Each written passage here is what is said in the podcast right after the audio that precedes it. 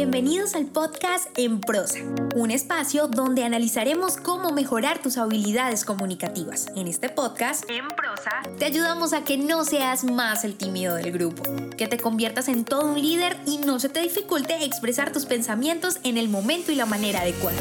Hemos seleccionado los mejores temas Tendremos entrevistas con personas que tienen experiencia en ello, donde analizaremos de manera muy sencilla, desmenuzaremos la información para que lo aprendas y practiques en cualquier área de tu vida.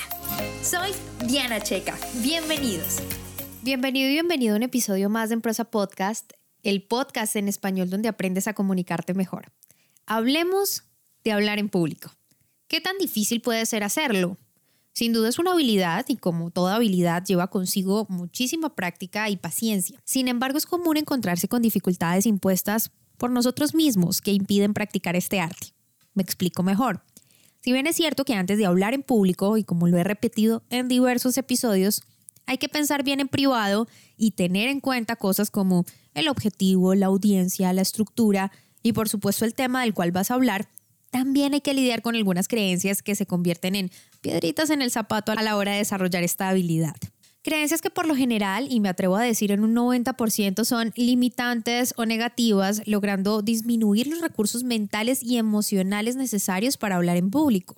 Un ejemplo muy sencillo es cuando me digo o le digo a los demás constantemente que no hablo bien en público porque soy malo haciéndolo. Con esta afirmación pasan dos cosas. Número uno, el cerebro se cree todo lo que le dices, sea bueno, sea malo. Y número dos, evitas realizar esta actividad que según tu creencia haces mal. Entonces aquí se entra básicamente en un círculo vicioso donde dos situaciones, en este caso negativas, se suceden, por lo que terminas en el mismo punto donde no practicas esta habilidad de hablar en público por las creencias que tienes. Mi punto con explicarte esto no consiste simplemente en que nos digamos a diario que sí somos buenos, que somos los mejores, que nos hagamos barra todo el tiempo para que hablemos mejor en público, porque no es así. Y por arte de magia no nos vamos a convertir en Tony Robbins o en el orador que tú admires. La verdad es que no funciona de esa manera. Sin embargo, sí es importante o necesario que analicemos esas creencias e incluso mitos que impiden que hablemos en público con seguridad y por supuesto de una mejor manera. Así que a continuación, los mitos que debes olvidar para hablar en público. Número 1. Los buenos oradores nacen, no se hacen. Muchas personas creen que la habilidad de hablar en público es algo con lo que se nace, en lugar de algo que se puede aprender y mejorar con la práctica. Y lo cierto es que los oradores se hacen y no nacen, porque hablar en público es una habilidad que se puede aprender y desarrollar con la práctica y la experiencia. Y aunque algunas personas puedan tener ciertas habilidades naturales que las hacen, por supuesto, más aptas para hablar en público, esto no significa que tengan una ventaja insuperable, escucha bien, sobre aquellos que no tienen esas habilidades innatas. Los buenos oradores suelen ser personas que han trabajado sin duda en esta habilidad por mucho tiempo y que han desarrollado diferentes estrategias efectivas para lograr conectarse con la audiencia, estructurar sus ideas y presentar de manera clara y efectiva ese mensaje, su mensaje. Esto implica un proceso de aprendizaje y mejora constante que puede incluir práctica, estudiar técnicas de oratoria, tanto a la hora de hablar y también cómo crear los discursos, que es supremamente importante. Y algo adicional, y esto te lo recomiendo, para ser un gran orador es importantísimo analizar los discursos de otros oradores y también explorar esos estilos, técnicas y recursos que pueden ofrecerte en cada presentación. En resumen, aunque algunas personas puedan tener una predisposición natural bastante obvia y evidente para hablar en público, la habilidad de hacerlo, de la oratoria, es algo que se puede aprender, desarrollar y mejorar con el tiempo y la práctica. Número 2. Necesitas ser extrovertido para hablar en público. Mucha gente cree que solo los extrovertidos pueden ser buenos oradores, lo cual no es cierto. Los introvertidos también pueden tener habilidades excelentes para hablar en público. De hecho, creo que sería importantísimo hacer un episodio sobre eso, sobre las habilidades que tienen las personas introvertidas para llegar y conectar con su público. Ahora, la creencia de que se debe ser extrovertido para hablar en público puede deberse a diferentes factores culturales y sociales. Escucha bien, sobre todo es esto. Creencias culturales y sociales.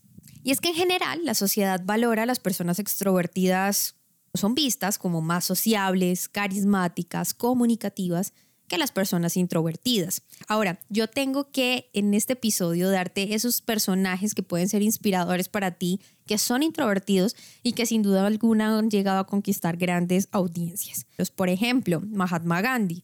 Una persona que a pesar de ser conocido por ser bastante introvertido, Gandhi fue uno de los oradores bastante efectivos y persuasivos. Su discurso llegó a impactar a muchísimas personas, inspirarlos y obviamente fue fundamental en la lucha por la independencia de la India. Otro personaje, Abraham Lincoln.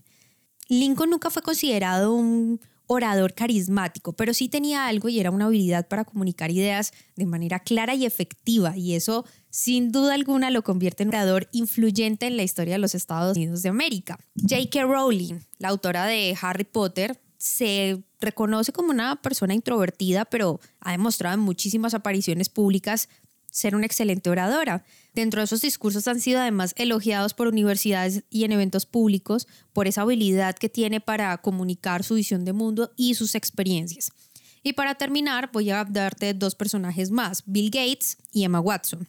Bill Gates, bueno, uno de los hombres más ricos del mundo, fundador de Microsoft y es conocido por ser introvertido. Sin embargo, Bill Gates ha sido capaz de comunicar sus ideas y sus visiones de mundo de manera efectivísima, diría yo, a través de todos los discursos que ha hecho en tanto en eventos empresariales, filantrópicos, como para exponer nuevos productos al mercado.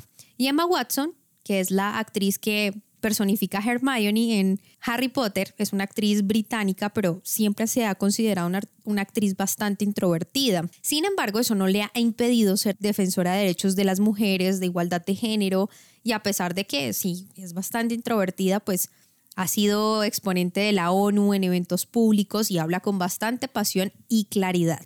Ahora bien, cuando se trata de hablar en público o se habla de un buen orador, se intuye básicamente que lo que decíamos debe ser carismático, seguro, capaz de conectarse con la audiencia y todas esas habilidades, por lo que el resultado es que muchas personas creen que solo estas personas con estas características pueden ser buenos oradores, mientras que los introvertidos claramente se ven como los menos adecuados para realizar estas tareas.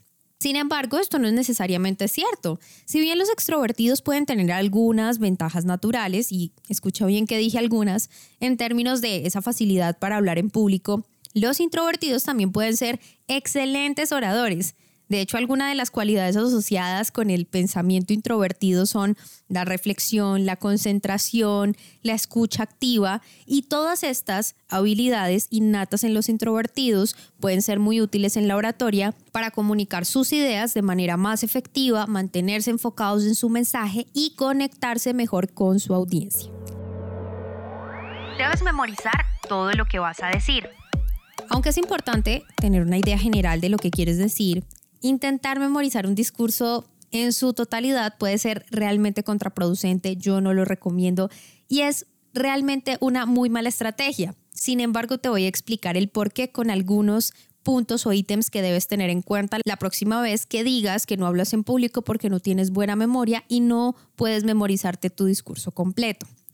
Lo primero es que vas a representar ante tu audiencia algo que creo yo que es el mayor impedimento para poder conectar con la audiencia es la rigidez y cero naturalidad. Estoy segura de que alguna vez has visto a un orador hablando como un robot, pero no digo que simplemente sea porque se aprendió el discurso de memoria, seguramente tendrá otros factores importantes que harán que se vea como un robot, pero sí el mantener una rutina de aprenderse un discurso de memoria lo hace un factor determinante para este ejercicio. Otro punto que siempre pasa al memorizar el discurso es la pérdida de conexión, como ya lo había mencionado con la audiencia. Porque si un orador está demasiado enfocado en memorizar su discurso, en mantenerlo en la mente, puede perder la oportunidad de conectar con su audiencia, al estar centrado en todas esas palabras que debes decir, la siguiente oración. Así que a menudo es mejor tener un esquema, como ya lo mencioné, y seguirlo de manera natural. Otro punto es la falta de flexibilidad, que tiene que ver con lo que acabo de decir. Cuando un orador memoriza su discurso, no puede ajustarse a las reacciones y comentarios de la audiencia en tiempo real. ¿Qué pasa si el discurso que tienes hace o genera gran molestia en la audiencia? ¿Cómo solucionarías? ¿Simplemente dirías todo como una retaíla y sin importar lo que está pasando con tu audiencia o te detendrías a pensar en cómo solucionarlo con las herramientas y con el esquema que has preparado? Eso hace la gran diferencia entre un orador amateur y por supuesto uno con gran experiencia. Esto puede hacer que el discurso entonces se sienta desconectado de la realidad y sin duda alguna puede impedir que el orador se adapte a la respuesta de la audiencia. Y por último aspecto es la ansiedad y el estrés que genera la memorización de un discurso, porque hay una gran presión para recordar cada palabra exactamente como se ha aprendido y si el orador se olvida de una parte del discurso, pues se va a sentir abrumado, se va a sentir que se le olvidó todo, no va a poder conectar, a diferencia que si tienes un esquema, lo haces de manera natural e interiorizas el mensaje. Como ves, estos mitos hacen parte de un conjunto de creencias impuestas que perjudican el desarrollo de estabilidad tan increíble que es hablar en público pero que si los tienes presente, lógicamente vas a poder mitigarlos, vas a poder mejorarlos, salir de ellos y ser un excelente orador. Déjame en tus comentarios todo lo que piensas acerca de estos mitos y cuál ha sido el que más te has creído durante muchísimo tiempo en arroba en prosa podcast, en Instagram o en Facebook. Te espero para que debatamos al respecto. Por lo pronto tú y yo tenemos una cita en un próximo episodio. Si te gustó este podcast, compártelo. No olvides suscribirte para recibir más información www.enprosa.com y síguenos en Facebook, Instagram, Twitter y YouTube arroba en prosa podcast, arroba en prosa podcast para que te enteres de nuestras novedades y nuevos programas.